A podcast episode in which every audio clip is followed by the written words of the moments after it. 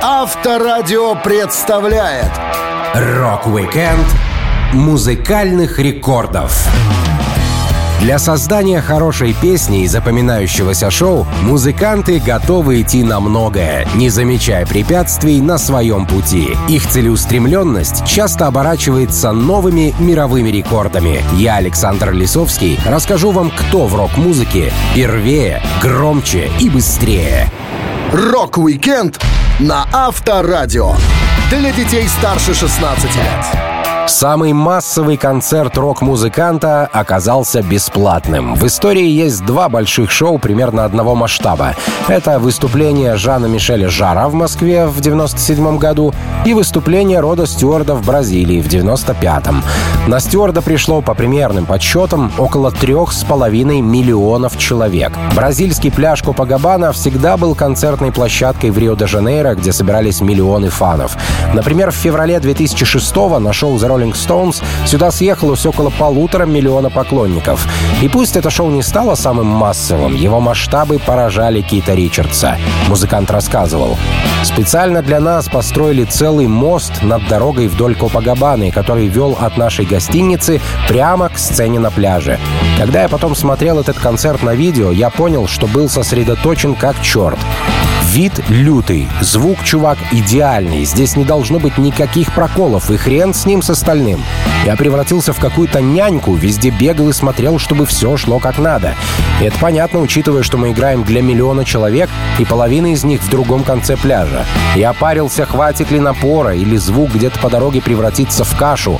Нам было видно только четверть слушателей. Экраны расставили на две мили вперед. Это был настоящий стресс. Но за 10 лет до Кита Ричардса на этом же месте стресс испытал Род Стюарт, который собрал в два раза больше народу на своем новогоднем шоу. На четырехкилометровом пляже в Рио решили с размахом отметить Новый год, и частью размаха стал бывший вокалист Faces. Перед шоу музыкант сделал пробежку, плотно поел и отравился. Он чувствовал, что теряет контроль над своей системой пищеварения, но отменять выступление было поздно. Заботливые организаторы вызвали роду врача, который оказался человеком с нетрадиционными взглядами на медицину. Стюарт рассказывал. «Мне было очень хреново. Буквально за час до выступления организаторы вызвали не просто доктора, какого-то странного мужика-знахаря. Тот походил вокруг, дал какую-то микстуру, и мне стало лучше. Не то чтобы совсем хорошо, но терпимо. Черт знает, что это было, главное, что оно сработало. То, что концерт станет рекордным по посещаемости, было ясно сразу. Динамики стояли повсюду. Родрик говорил, что в ту ночь его скорость оказалась даже выше скорости его звука. У них были здоровенные динамики по всей береговой линии, через каждые 200 ярдов. Звук нереально запаздывал, так что я спел последнюю ноту песни, сел в тачку и поехал в отель. А отдаленные части пляжа все еще слушали мое выступление и бурно аплодировали. Я тащился от каждого момента на сцене, и как бы банально это ни звучало, я должен поблагодарить публику, потому что без них я бы не был там, где я есть. На шоу музыкант сыграл 17 треков, включая каверы на Чака Берри, Сэма Кука и Тома Уэйтса, а на бис добил еще пятерочку песен. Уделав по количеству посетителей роллингов, Бич Бойс и даже совместное выступление Металлики, CDC, Черных Воронов и Пантеры в московском Тушино, Род Стюарт до сих пор является рок-лидером по массовости шоу и с 95 -го года не уступал эту позицию. Rock-Weekend музыкальных рекордов на Авторадио. Князь тьмы Оззи Осборн мог бы стать рекордсменом по выживанию. Не только он сам, но и окружающие обстоятельства всегда подкидывали музыканту испытания. Доктора постоянно удивлялись, как Оззи еще жив. Осборн вспоминал. Когда я пришел на обследование, док спросил, «В вашей истории болезни есть что-то еще, о чем мне нужно знать?»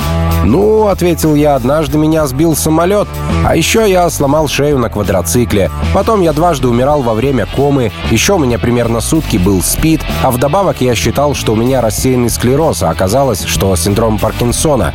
Я как-то сломал пополам небный язычок. Несколько раз у меня был трипак и пара припадков, когда я принял кадеин в Нью-Йорке и сам себя изнасиловал в Германии.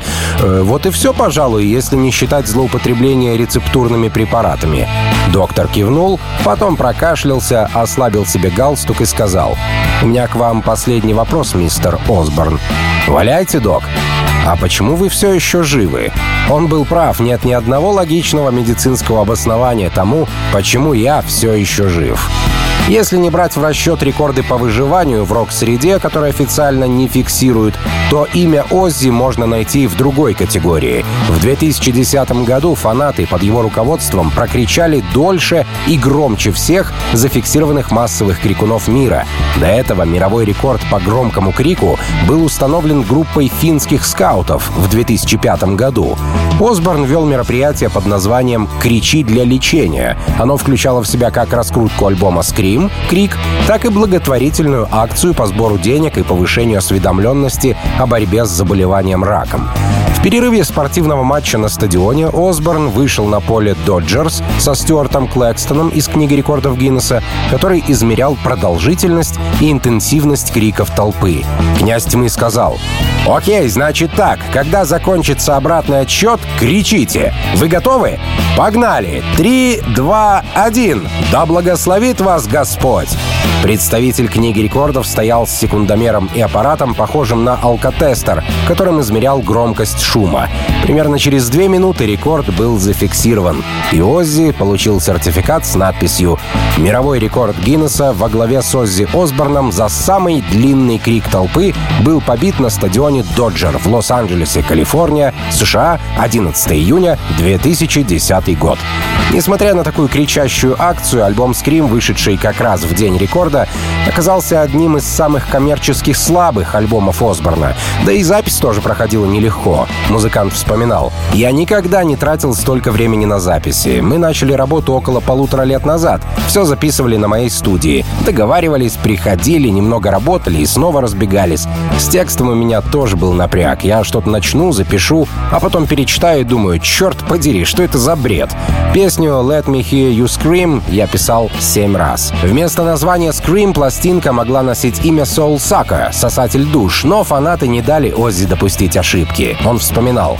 В интернете ни один из моих фенов не заценил название. Они писали «Я не могу себе представить, как буду ходить в футболке с надписью «Душевный сосатель». Это уже перебор.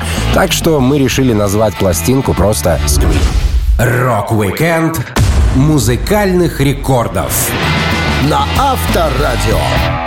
Самые дорогие в мире гитары — это бэушки. Те инструменты, которые побывали в руках виртуозов. И хоть не гитара красит музыканта, а его талант и харизма, народ готов выкладывать миллионы на аукционах, чтобы заполучить инструмент, к которому прикасался любимый рокер. Надо заметить, одна из дорогих гитар все-таки относительно новая. Это белый Fender Stratocaster, на котором Брайан Адамс собирал автографы рок-звезд, чтобы загнать инструмент за кругленькую сумму и перевести эту сумму в помощь пострадавшим от цунами в 2004 году. Страт, расписанный Эриком Клэптоном, Джеффом Беком, Миком Джаггером, Джимми Пейджем, Дэвидом Гилмором и другими, ушел на аукционе за 2 миллиона 700 тысяч долларов. Второе место занимает гитара, проданная за 3 миллиона и 900 тысяч долларов. Это черный Black Strat Дэвида Гилмора. Сам музыкант всячески нахваливал инструмент, набивая ему цену. Он говорил, Fender Stratocaster имеет тенденцию усиливать личность человека. Люди, играющие на Fender, более узнаваемые, чем люди, играющие на других известных гитарах. Но, скажу я вам, и у Гибсонов есть что купить. Когда мы писали соло второй части «Надо Brick in the Wall», мы вообще не использовали усилитель. В Нью-Джерси был продавец гитар, у которого я нашел Les Paul 55 -го года. Но вся была в золоте, просто шик. Я использовал этот инструмент для соло на второй части «Надо Brick in the Wall». Мы подрубили ее прямиком к записи на магнитную ленту без каких-либо усилителей. Получилось круто. Самой дорогой гитарой в мире оказалась, как ни странно, самая дешевая из представленных. Но дешевая она была до того, как Курт Кобейн не сыграл на ней для MTV Unplugged. Акустическая Martin D18E досталась директору фирмы звукового оборудования Rode за 6 миллионов и 10 тысяч долларов. Сам Курт редко использовал дорогие гитары на записи или концертах. Он делился. Конечно, я не одобряю дешевые гитары, но зато могу их себе позволить. Я левша и не очень легко найти качественные леворукие инструменты по разумной цене. Из всех гитар в целом мире Fender Mustang — мой любимый аппарат. Но должен сказать, что эти Фендеры совершенно неэффективны. Они очень маленькие и звучат как дерьмо. Когда вы хотите подтянуть струну на грифе, то должны ослабить все струны и поправить подставку. Затем по новой все отрегулировать и надеяться, что у вас получилось. Если вы ошиблись, вам придется повторять этот процесс снова и снова, пока не добьетесь нужного результата. Нам предлагали инструменты Gibson, но я не могу найти Gibson, который меня бы устроил. Поскольку инструментов, прошедших через руки Курта, было много, то есть шанс побить 6-миллионную отметку каким-нибудь Ягуаром, который Курт действительно любил, или акустикой с плохим звучанием, что досталось ему за двадцатку. Кобейн рассказывал. «У меня есть Ягуар 66 -го года. Я полирую эту гитару и не позволяю никому лапать ее руками, когда прыгаю со сцены в толпу. Также я люблю использовать японские стратокастеры, потому что они немного дешевле, а лады меньше, чем у американской версии. Песню «Полли» я играл на акустической стелле, и звучит она плоско. Я нашел эту детку в магазине барахла за 20 долларов и даже не стал менять струны.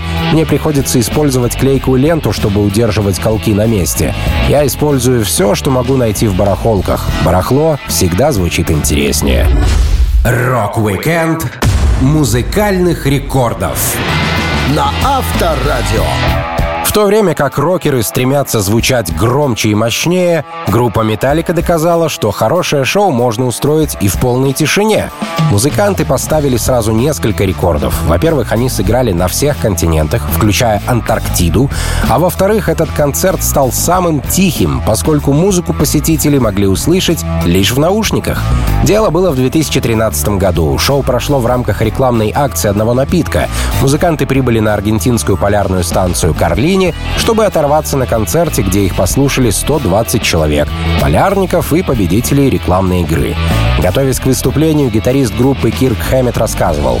«Не могу поверить, мы играем шоу в Антарктиде. Это очень странно. Лично для меня это безумие. Я плохо справляюсь с простудой, поэтому подготовиться нужно как следует. Поездка будет очень крутой. Кстати, мы уже играли в Тук-Туэк-Туке на Северном полюсе в 95 году. И сейчас завершим обход планеты концертом в самой южной точке.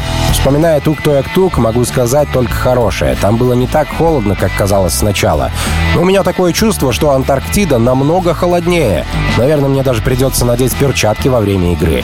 Надеюсь, людям это понравится. На Северный полюс в 95 году «Металлику» везли тоже в рекламных целях. Группа поддерживала пивную марку. И с погодой им действительно повезло. В тех местах температура опускается до минус 50 градусов. Но в день концерта было плюс 2, плюс 4. Такая же погода застала команду и в Антарктиде в 2013 -м. Группа подготовила сет из 10 песен, а само выступление транслировалось в интернете. Шоу назвали по аналогии с дебютным альбомом Kill Em All, заменив первое слово на более холодное — Freeze Em All. Концерт также стал самым беззвучным в истории группы. Чтобы не шокировать местных пингвинов и прочую фауну, экологи запретили шуметь. Поэтому все посетители были в наушниках, куда доносился рев гитар. Это путешествие не просто далось Джеймсу Хэтфилду. Он вспоминал. «Антарктида была очень интересной. Правда, я не моряк и ходить в плавание не привык. Мой организм не переносит качку, поэтому я провел несколько дней, вцепившись в свою кровать в каюте, пока мы пересекали бурные воды, чтобы добраться до континента. Несмотря на то, что мы столкнулись со множеством технических и логистических проблем, у меня остались только теплые воспоминания об этой холодной части планеты. Нам повезло стать участниками такого путешествия. Не каждый день проезжаете мимо китов на надувном плоту, чтобы добраться до работы. Мы играли на солнечной энергии, и нам не разрешали делать привычные фишки со звуком. Пришлось свести к минимуму шумовое загрязнение окружающей среды. Как оказалось, пингвины не слишком любят металл. Хэтфилд был безумно рад, что на этот раз мог взять с собой семью, и работа не помешала хорошо отдохнуть. Он говорил, «Мы хорошо заработали и в то же время свозили свои семьи в необычное путешествие. Не каждый день можно увидеть такие места». Так, среди холодных льдин и пингвинов Металлика смогла установить уникальный рекорд, повторить который вряд ли придет кому-нибудь в голову. Rock-Weekend музыкальных рекордов на Авторадио. В том, что у группы KISS самое огненное шоу, никто даже не позволит себе сомневаться. Но в первые часы 2021 года этот факт был официально зафиксирован представителем книги рекордов Гиннесса, который сказал «Ребята, я вас поздравляю, вы официально великолепны. 73 установки одновременно выплевывали пламя на вашем шоу, а самые высокие языки этого пламени устремлялись в высоту на 35 метров. Теперь вы в книге рекордов. В сложную эпоху пандемии именно возможности сделать концерт с огоньком подкупила Кис. Сначала они не хотели выступать в новогоднюю ночь, Джин Симмонс рассказывал. Нам постоянно поступают предложения, и мы всем отказываем. Во время пандемии это небезопасно. Для нас, для ребят-техников и поклонников. Но тут мы просто должны были оказаться в нужном месте в нужное время. Нам позвонили и сказали, если согласитесь выступать, то здесь вы сможете делать все, что захотите, без ограничений. И мы такие, подожди, подожди-ка, ты хочешь сказать, что мы можем устроить самое грандиозное пиротехническое шоу со времен Большого Взрыва? Они ответили, именно так. И я тут же начал паковать вещи. Кис всегда любили использовать пиротехнику, но не всегда у них были люди, которые разбирались в правилах противопожарной безопасности. Первые годы гитарист Эйс Фрейли сам обеспечивал себя фейерверками, Джин Симмонс рассказывал. У Эйса была светлая голова, он обожал возиться с маленькими приборами. Когда-то во время первого тура он сам сделал пиротехническую установку для своей гитары. Пока я наблюдал, как он в гримерке припаивает к гитаре провода, Эйс повернулся ко мне, и я с ужасом заметил, что он ткнул паяльником в собственный палец. Почувствовав боль, Эйс взвизгнул и отдернул руку, но часть кожи с пальца осталась припаянной к его гитаре. Огонь и электричество хорошенько потрепали нас за время концертов. У меня часто горели волосы, Эйса било током, а Питер однажды чуть не прикончил фейерверк М-80, который кто-то закинул на сцену. Спустя годы после ожогов, травм и оплавленных бровей КИС решили нанять специалистов. Науки огня тогда нигде не обучали, поэтому особых критериев для выбора не было. Джин вспоминал. Мы пригласили на кастинг нескольких маньяков, которые обожали взрывать все, что под руку подвернется. Мы искали того, кто умеет делать большой взрыв. Возможно, ни одна жизнь и ни одно здание были сохранены благодаря тому, что мы наняли этих ребят. И таким образом на улицах стало меньше поджигателей и пироманьяков. Когда Кис выступали с Black Sabbath, им запретили использовать пиротехнику, на что они ответили «Нет огня, нет группы», так что организаторам пришлось идти на уступки и разрешить делать шоу, как захотят музыканты. Мало кто использовал пиротехнику на сцене, тогда не было нормы правил, что часто подвергало людей опасности, Симмонс рассказывал. Наши ребята строили огороженное пространство и наполняли их взрывчаткой. Причем сегодня взрыв мог быть как лопающийся попкорн, а завтра прожечь дыру в полу. Не обязательно было получать какое-то разрешение, потому что никто не знал, что мы делаем. Просто до нас такого не делал никто. Так группа KISS своим долгим и не всегда хорошим опытом добилась официального признания книги рекордов как самая зажигательная группа в мире. Rock-Weekend музыкальных рекордов на Авторадио. Несмотря на то, что многие утверждают, якобы размер не имеет значения, некоторые меломаны считают, что отметить самую короткую и длинную по продолжительности песню все-таки нужно. Поэтому в разных рейтингах в качестве самой быстрой песни указан трек грайндкор группы Napalm Death, чья композиция You Suffer длится 1,316 тысячных секунды. Звучит она так. Участники Напалмов рассказывали. «Юсафа» — это юмористическая песня длиной в одну секунду. Абсолютно идиотская, абсурдная, но веселая. Мы играли ее для аудитории в три десятка человек каждые выходные или что-то вроде того. Исполняли трек по 30 раз. Было смешно. Что самое интересное, песню записали в 86 году, поместили на альбом «Скам» в 87 а выпустили отдельным синглом в 89 -м. Простой прикол приобрел серьезные формы. В 2007 году на секундную песню даже сняли видеоклип. Через пять лет после самой короткой песни вышел трек, который стал самой длинной композицией в истории чартов из всех, что попадали в топ-10. Конечно, если бы в десятку хит-парадов вписался трек «Эхо» от Pink Floyd, то он бы стал лидером, но до вершины чартов он не дотянул, в отличие от November Rain группы Guns N' Roses. Дождь в альбомной версии длился 8 минут и 57 секунд. Причем это еще не самый долгий вариант. Гитарист Слэш рассказывал. November Rain мы писали, когда наш менеджер Том притащил нас в студии Sound City. Не знаю, как он терпел нас, ведь мы делали все, кроме работы. Что бы он ни предпринимал, ничто не могло заставить нас собраться или хоть как-то ускорить процесс. Все попытки с треском проваливались. Общий настрой группы и наша внеклассная деятельность тянули нас в направлении противоположном успеху. От отчаяния Том все же притащил нас в студию. Там мы работали над демо-версиями песни November Rain, которая в оригинале длилась целых 18 минут. Так что не стоит теперь мне говорить, что нам следовало сесть и как следует ее переделать. Девятиминутная версия — это уже результат нашей редактуры. Несмотря на то, что долгая песня о дожде начала создаваться еще до записи дебютного альбома 87 года, вышла она только на третьей пластинке группы в 91-м. Так случилось, потому что один лишь Эксли Роуз выступал за симфонические баллады, а Слэш с Даффом Маккаганом совершенно не хотели работать над этим треком. Хотя сам Слэш делился, что он просто придумал идеальное гитарное соло с самого начала, и оно не нуждалось в доработке. Музыкант говорил, в итоге, после многолетней работы November Rain мы записали всего за один день, а потом еще много часов занимались аранжировкой, чтобы песня получилась идеальной. Самое смешное, что гитарное соло, которое попало в альбом, оказалось такое же, как и то, что я сыграл, когда впервые столкнулся с этой песней много лет назад. Так происходило постоянно, на протяжении всей истории Guns N' Roses. Почти каждое соло в альбоме я сочинял сразу а все последующие попытки или доработки не приводили ни к чему хорошему. Несмотря на почти 9-минутный хронометраж, песня про ноябрьский дождь не самая длинная песня группы. Она уступает треку «Estranged», который длится 9 минут 23 секунды, и композиции «Кома» на 10 минут 14 секунд. Для радио Guns N' Roses выпустили пятиминутную November Rain, чтобы не травмировать чуткие души радиослушателей. Rock-Weekend музыкальных рекордов на Авторадио. Путешествия для многих людей увлекательны и долгожданные. Но если вам по работе нужно побывать на трех континентах за сутки, то все люди, гостиницы и города сливаются воедино. Группа Def Leppard однажды испытала на себе серию долгих перелетов и коротких выступлений. День 23 октября 1995 года стал для них самым долгим днем в жизни. Музыканты настроились поставить рекорд, Джо Эллиот вспоминал.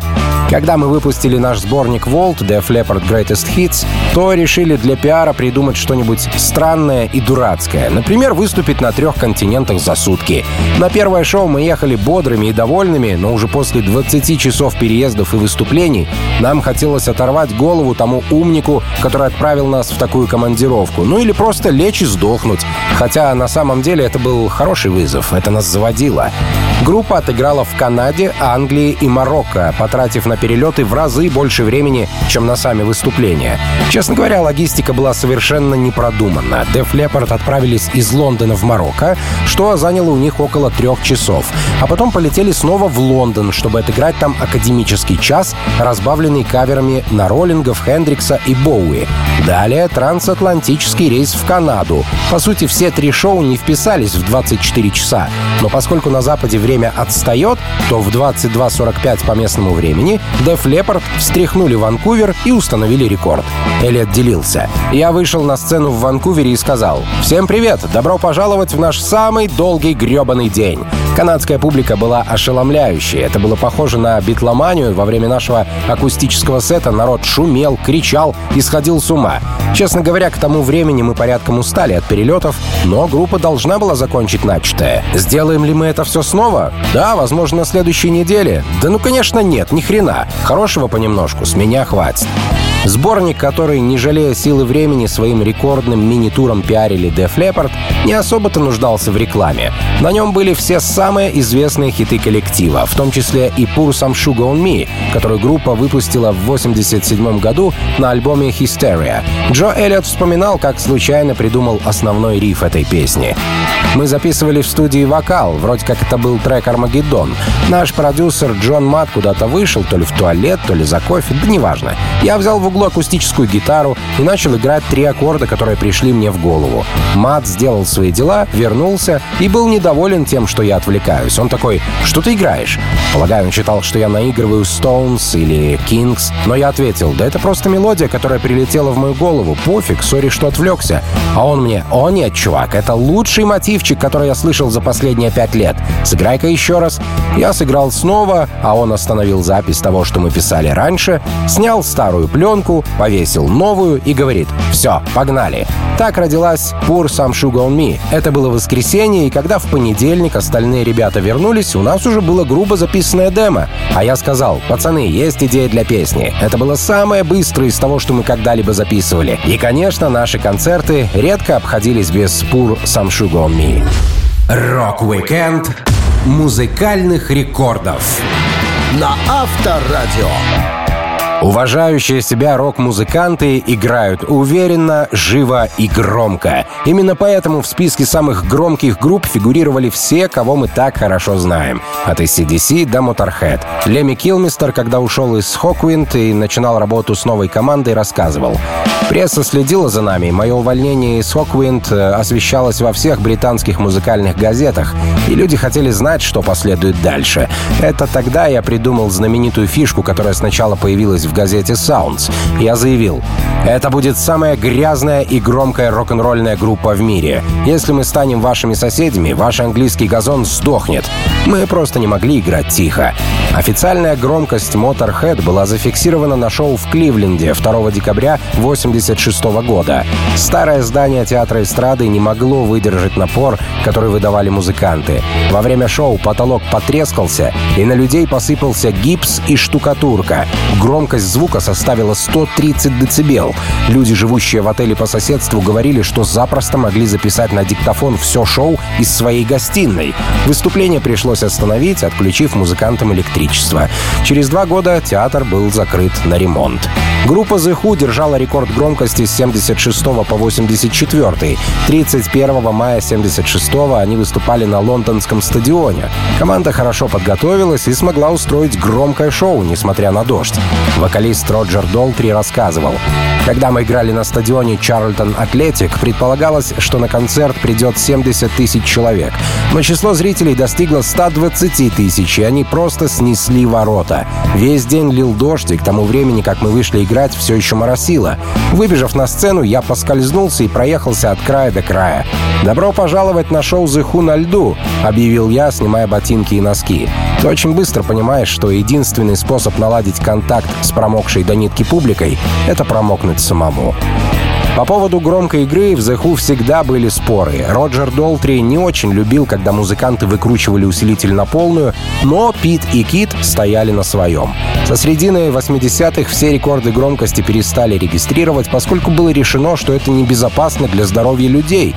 Уже в 2009 году, когда в Канаде группа KISS показала всем свои 136 дБ звука, руководство города Оттава приказало снизить громкость на шоу.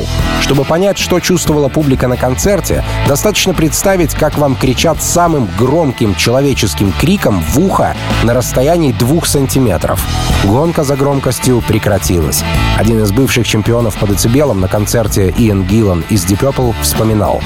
В 1972 году в Rainbow Theatre на нашем концерте зарегистрировали 117 дБ звука и записали эту цифру в книгу рекордов. Но нам рассказывали, что в тот вечер некоторые зрители даже теряли сознание. Я предпочитаю разумный уровень громкости. Если в 72-м громкий звук давал некий объем на площадке, то сейчас уже есть новые крутые технологии, и для того, чтобы звучать глубоко, объемно и круто, не нужно выкручивать ручки на полную. Нужно просто с головой подойти к настройке аппарата и хорошо отыграть шоу. И самое приятное, теперь не нужно ходить неделю после выступления с постоянным звоном в ушах. Rock-Weekend музыкальных рекордов на Авторадио.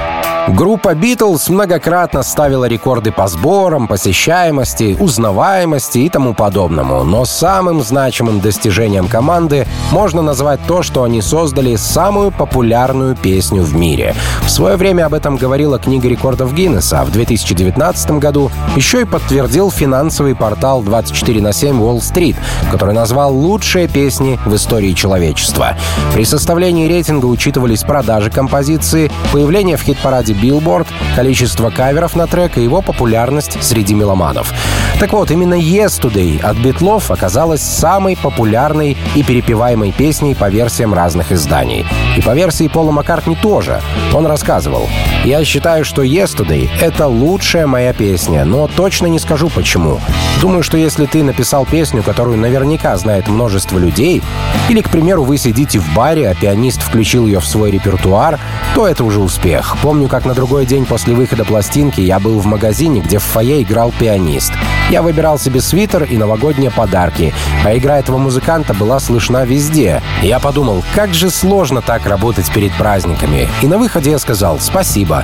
Он ответил «пожалуйста», а потом поднял глаза, узнал меня и тут же начал наигрывать мелодию «Yesterday». Когда BBC занимались вопросом каверов на этот трек, они нашли более трех тысяч официальных записанных вариантов от Элвиса Пресли до Муслима Магомаева. Неудивительно, что Пол, придумывая мелодию, боялся подсознательно скопировать ее из другой песни. Музыкант делился. Около месяца я ходил к людям из музыкального бизнеса и спрашивал их, слышали ли они когда-нибудь это раньше. В конце концов, это стало похоже, будто я что-то нашел, отнес в полицию, и если никто не заявит о пропаже, я смогу оставить находку себе. Так я и сделал с песней. Когда настала пора писать к мелодии текст, Пол и Джон придумали шутливые слова про яичницу-болтунью, чтобы было что бормотать под нос, пока не родится хороший качественный стих. Пол очень гордился треком, но коллеги не разделяли его энтузиазма. Музыкант говорил, «Я придумал Yesterday и ходил, задрав нос кверху, из-за этого надо мной иногда подшучивали. Помню, Джордж сказал, «Черт побери, он только и говорит о своем Yesterday, думает, что он Бетховен, Шопен или Мусоргский. Но я знал, что Yesterday — одна из самых сложных песен. Здесь очень хитроумная мелодия, и в то же время она безболезненная. Простую мелодию оказалось сложно записать, даже несмотря на то, что у Битлз был доступ к хорошим инструментам, студии и инженерам. Продюсер записи Джордж Мартин рассказывал. Пол играл на гитаре и пел песню одновременно. Конечно, его голос оказался слышен в гитарном микрофоне, а гитара — в голосовом. Но это еще не все. Дальше пришел струнный квартет. Эти музыканты возражали против игры в наушниках, поэтому я включил им и без того плохо записанного пола на двух динамиках по обе стороны от микрофонов. В итоге мы получили запись струнных, на дорожках которых слышна утечка гитары и голоса Маккартни. Несмотря на то, что песня считается творением Битлз, в итоговой записанной версии из группы звучит только сам Пол Маккартни. Ни баса, ни барабанов, только виолончель, альт и пара скрипок. Так что помимо рекорда популярности, песню «Yesterday» можно считать песней Битлз, записанной с наименьшим количеством участников Битлз. Rock-Weekend музыкальных рекордов на Авторадио. В наше время чуть ли не каждый пользователь покупал или нагло пиратил музыку в интернете, слушал стримы, подкасты или смотрел музыкальное видео на ютубе. Но первой группой, которая разместила свою песню в сети, стала команда Aerosmith. В далеком 94 году интернет был ограниченным, дорогим и очень медленным. Несмотря на это, за 8 дней 10 тысяч пользователей скачали первую в историю запись мажор-лейблов, бесплатно выложенную в сеть, песню Aerosmith Head First. Композиция была выложена 27 июня. Один из ребят, работавший над проектом, Джим Гриффин, рассказывал. Я был техническим директором Geffen Records, и меня спросили, когда мы сможем доставлять публике полноформатную песню в цифровом виде. Я ответил, да хоть сейчас. Только вам, ребятки, нужно уладить все авторские вопросы. Наши специалисты по маркетингу, юриспруденции и связям с артистами довольно быстро получили права на многие песни. И мы выбрали ту, которая имела лучший баланс длины и качества. Это оказалось Aerosmith Head First. Я помню, как оцифровывал сотни треков и каждый по нескольку раз, пока искал лучший кодек и формат, чтобы сбалансировать размер файла и время передачи. Каждая секунда имела значение. На загрузку песни ушло 22 минуты, а сама она представляла собой файл WAV с частотой 22 кГц. Мы выбрали такой формат, потому что он был единственным, который автоматически запускал звуковой проигрыватель в Windows. Так пользователям было проще послушать композицию, ведь тогда у многих еще не было других медиаплееров, и не все умели с ними обращаться. Первый в истории трек группы Aerosmith, доступный для скачивания, длился 3 минуты и 14 секунд, а весил 4,3 мегабайта. На скачивание музыкального произведения у меломанов уходило от 60 до 90 минут. Музыка шла в интернет, несмотря на то, что люди не понимали, каким способом можно оплачивать скачанное и как контролировать пиратов. Но по ценам на интернет того времени было куда дешевле купить альбом, чем качать те же 10 треков целиком. Первым же веб-сайтом группы стал сайт коллектива Megadeth. Дэйв Мастейн говорил, «Я считаю, что интернет — полезная штука. Если вы помните, 31 октября 1994 года мы были первой группой, у которой появился свой веб-сайт. Тогда мы выиграли практически все награды, которые были, и с тех пор вся музыкальная сцена превратилась в некую онлайн-вещь. Несмотря на свой возраст, первыми известными рокерами, устроившими онлайн-концерт, стали роллинги. Они транслировали 20 минут своего выступления в Далласе 18 ноября 1994 года. Звук был плохой, изображение еще хуже, но 200 человек смогли послушать 5 представленных треков. Уговорить группу на трансляцию было тяжело. Продюсер компании, которая отвечала за мероприятие, Стефан Фич, делился. Они были уверены, что онлайн-концерт — это полная бредятина, и я нашел единственный способ продать им эту идею. Я сделал важный деловой вид и сказал Мику Джаггеру и Киту Ричардсу. Я уверен, что это действительно круто, и такого никогда не было раньше. Так что если вы этого не сделаете, пойду к ребятам из Aerosmith. И они тут же согласились. Так Aerosmith не только стали первыми в интернете, но и косвенно подтолкнули к современности своих возрастных коллег. Rock-Weekend музыкальных рекордов на Авторадио.